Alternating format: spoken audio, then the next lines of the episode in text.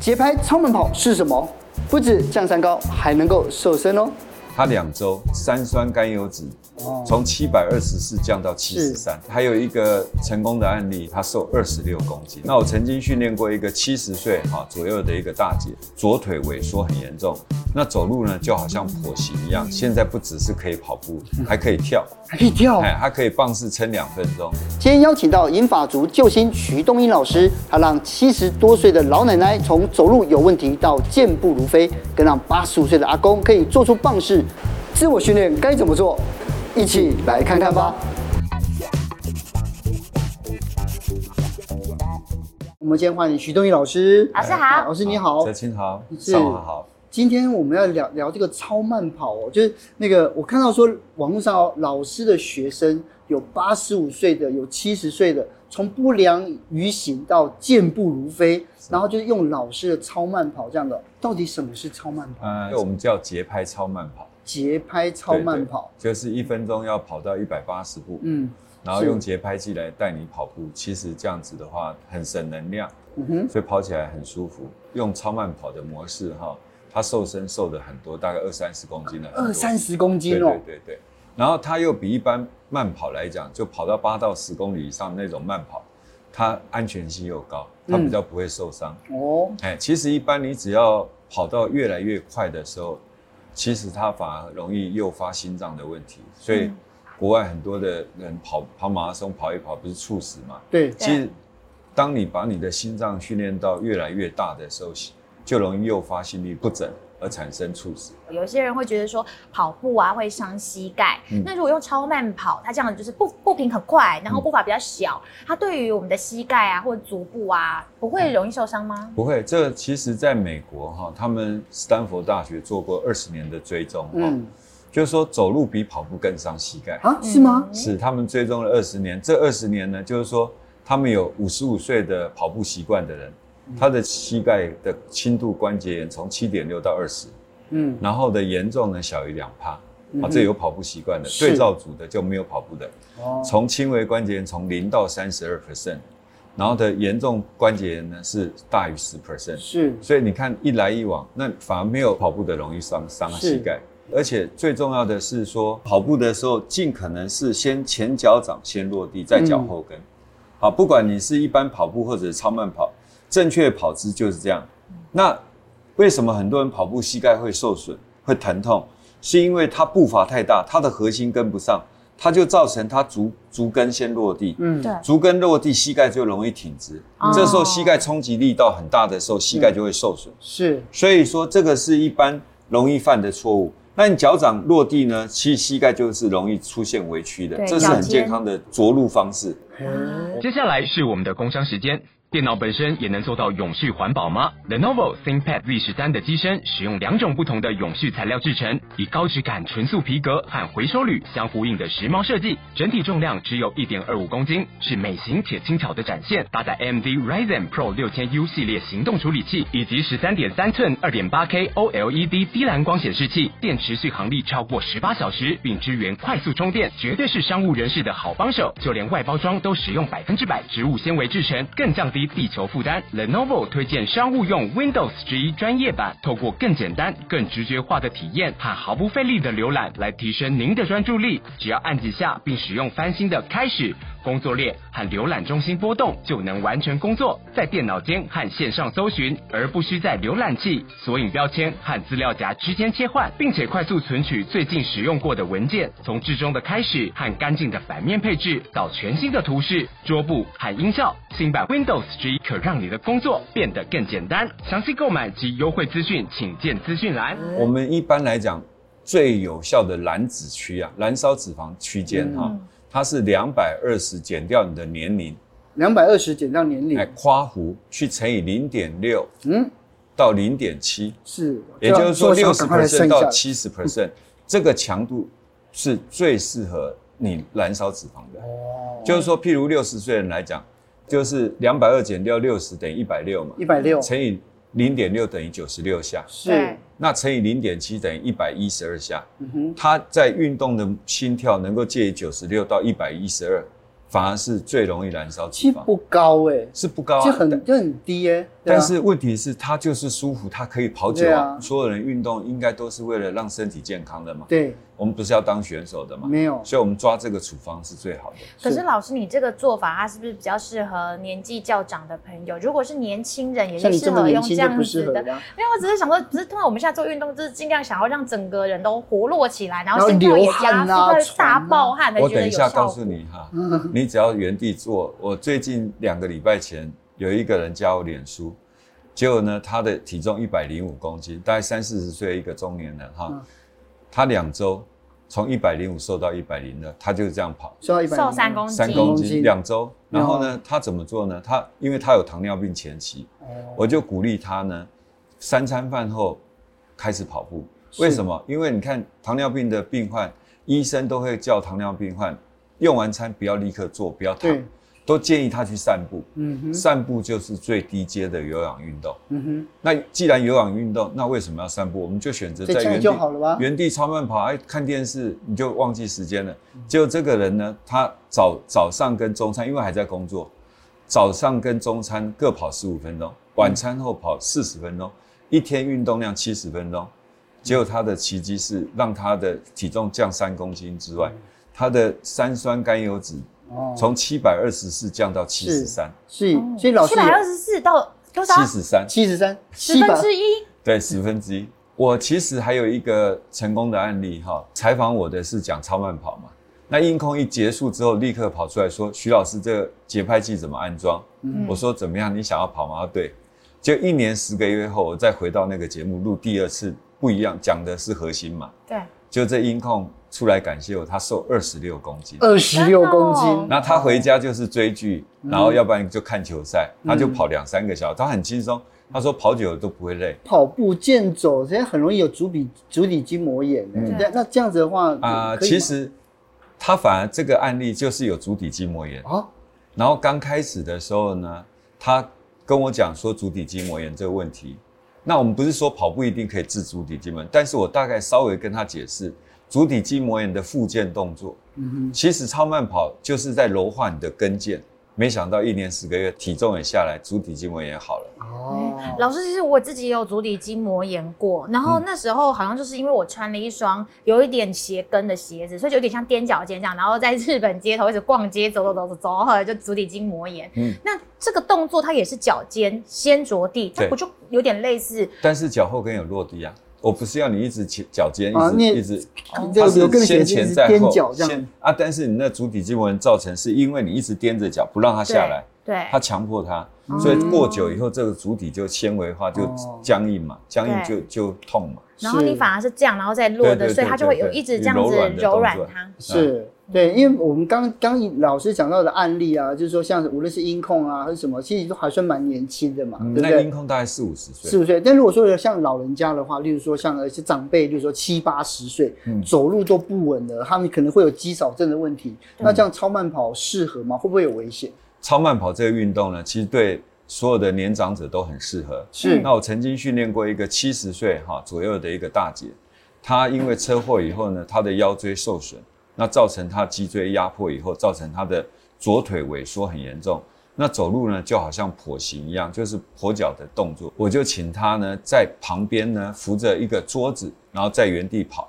好，那其实跑一段时间以后，再搭配其他的核心肌肉训练以后呢，嗯，这个大姐呢，现在不只是可以跑步，还可以跳。还可以跳，哎，它可以棒式撑两分钟，棒式两分钟，两分钟，哎，然后所以它核心建制起来，超慢跑这些问题都变简单了。第二个案例就是帕金森的大姐，她是六十五岁，结果这个大姐呢，也是大概被我们训练三个月到半年左右，她出现了什么现象？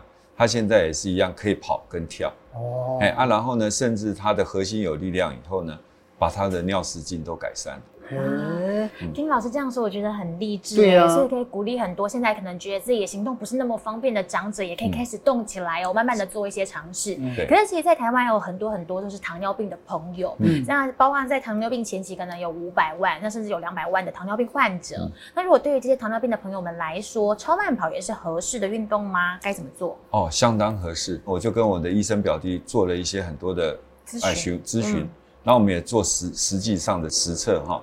这个案例就是他三餐饭后跑之后呢，他的糖化血色素从六点五降到六点零，哦，啊，本来偏高，已经在糖尿病临界的，是，对、嗯、啊，然后他现在就降到六以下，是，哎啊，然后他的空腹血糖也从一百一十六降到一百零一，嗯，所以他只有两周就出现这样的现象。嗯、其实你只要饭后啊、呃、不立刻做跟糖，那你只要做有氧运动，让他血液循环变好的时候。它的胰岛素分泌会更完整。是。所以老师还得再搭配这个十分钟的肌力训练吗？是哪一种肌力训练？呃，肌力训练不不能在饭后做，它是一天你找一个比较适合的时间，你做做十分钟左右就可以。十分钟就可以。对，老人人都会有肌少症问题。嗯。那我们讲时间不够的话，我们就可以做三个动作。这三个动作呢，叫训练之王。它是用徒手就可以做到的。话不多说，赶快，因为刚才老师拿出节拍那个器哦来设定哦，先教我们来怎么样来设定节拍器好了。你只要在手机 App 里面哈，就是去下载，找到这个节拍器，这个设定一分钟一百八，一分钟一百八，然后这个变成二。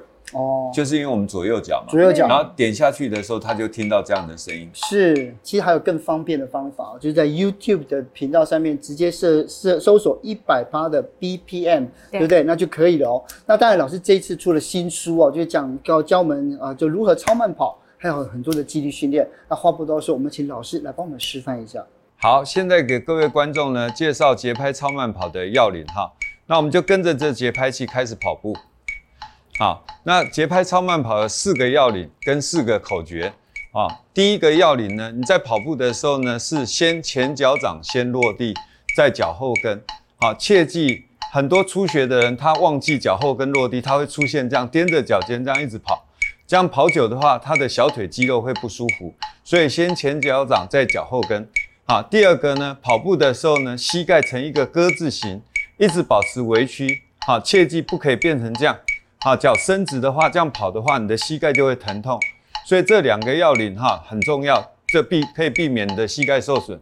那第三个呢，啊，要节能减碳，落地的声音呢越清亮越好。那第四个呢，啊，要小步伐高步频。那我们一分钟设定是一呃一百八十拍，啊，这样子的话，你只要跟上这个节拍跑起来很轻松。那我们第二个是不酸、不痛、不硬。不喘，酸痛硬喘不要找你，你就可以跑得很久。每一次跑步呢，大概十分钟左右。然后呢，每天累加起来的时间能够达到三十分钟，甚至一个小时，这样最理想。好，你就这样子来，在家里呢，其实把电视打开来陪伴你跑步，所以这个是一个追剧最好的运动模式。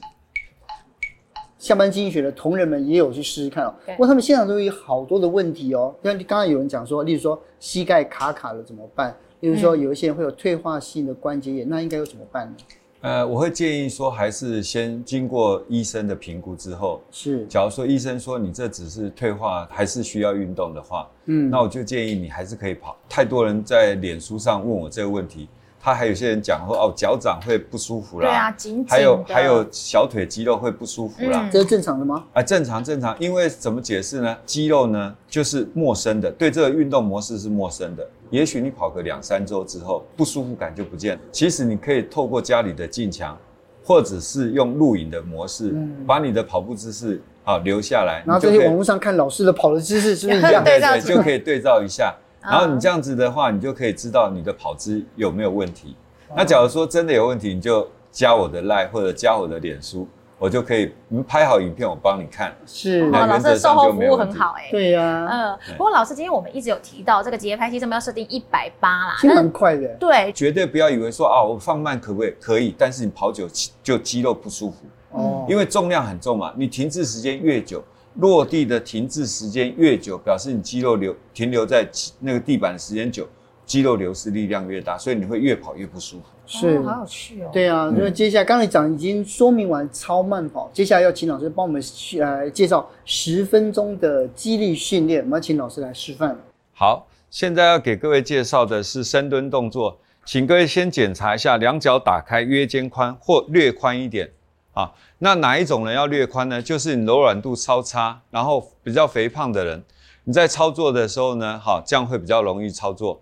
那脚尖一点点的外八，那我们在操作深蹲的时候呢，我们的髋关节往后推，那你的膝盖不动，然后髋关节推到你的臀大肌拉到最直的时候，慢慢蹲坐下来，然后手肘放到膝盖上面，这样刚刚好盖约九十度，然后吐气慢慢站立起来，一，吸气慢慢下蹲，吐气慢慢站立起来，二，吸气下蹲，吐气慢慢站立起来，三。吸气下蹲，吐气慢慢站立起来。四，吸气下蹲，吐气慢慢站立起来。五，这个动作呢，我们可以每天做两组，每一组十五下。那最后一组呢，我们可以加重负荷，把手举高，啊，做扩胸夹背的动作。一、二、三、四、五、六、七、八、九。十、十一、十二、十三、十四、十五、十六、十七、十八、十九、二十。好，慢慢站立起来。好，接下来给各位介绍是腹地推撑。我们在操作的时候，两个手掌按压在胸部的两侧，约肩宽或略宽，手指头微微打开朝前，两脚弓起来，脚趾头碰地。那我们在操作的时候呢，你脚刚开始推得很吃力的人，你可以用跪膝的模式来推，好，把身体推离地板，慢慢推撑起来，慢慢曲肘下去一，慢慢推撑起来，慢慢曲肘下去二，慢慢推撑起来，慢慢曲肘下去三。这个动作呢，一天可以做两组，啊，然后每一组做十下，啊，这样来回十次的反复的推撑，啊。接下来给各位介绍的是棒式平板撑，哈。我们平板撑最重要是两个手肘要约肩宽，那约肩宽怎么量测呢？就是当你的两个手好交叠在一起，然后再慢慢打开，好，这个时候就大概约肩宽。然后第二个要检查的是你的肩轴要垂直，这个更重要。好，然后你的手呢可以平摆，好，放这样平置放着，也可以三角形这样子合掌，哈，然后两脚弓起来，脚趾头碰地，好，撑体开始，用力缩腹，把你的腹腔用力紧缩，好，提拉起来。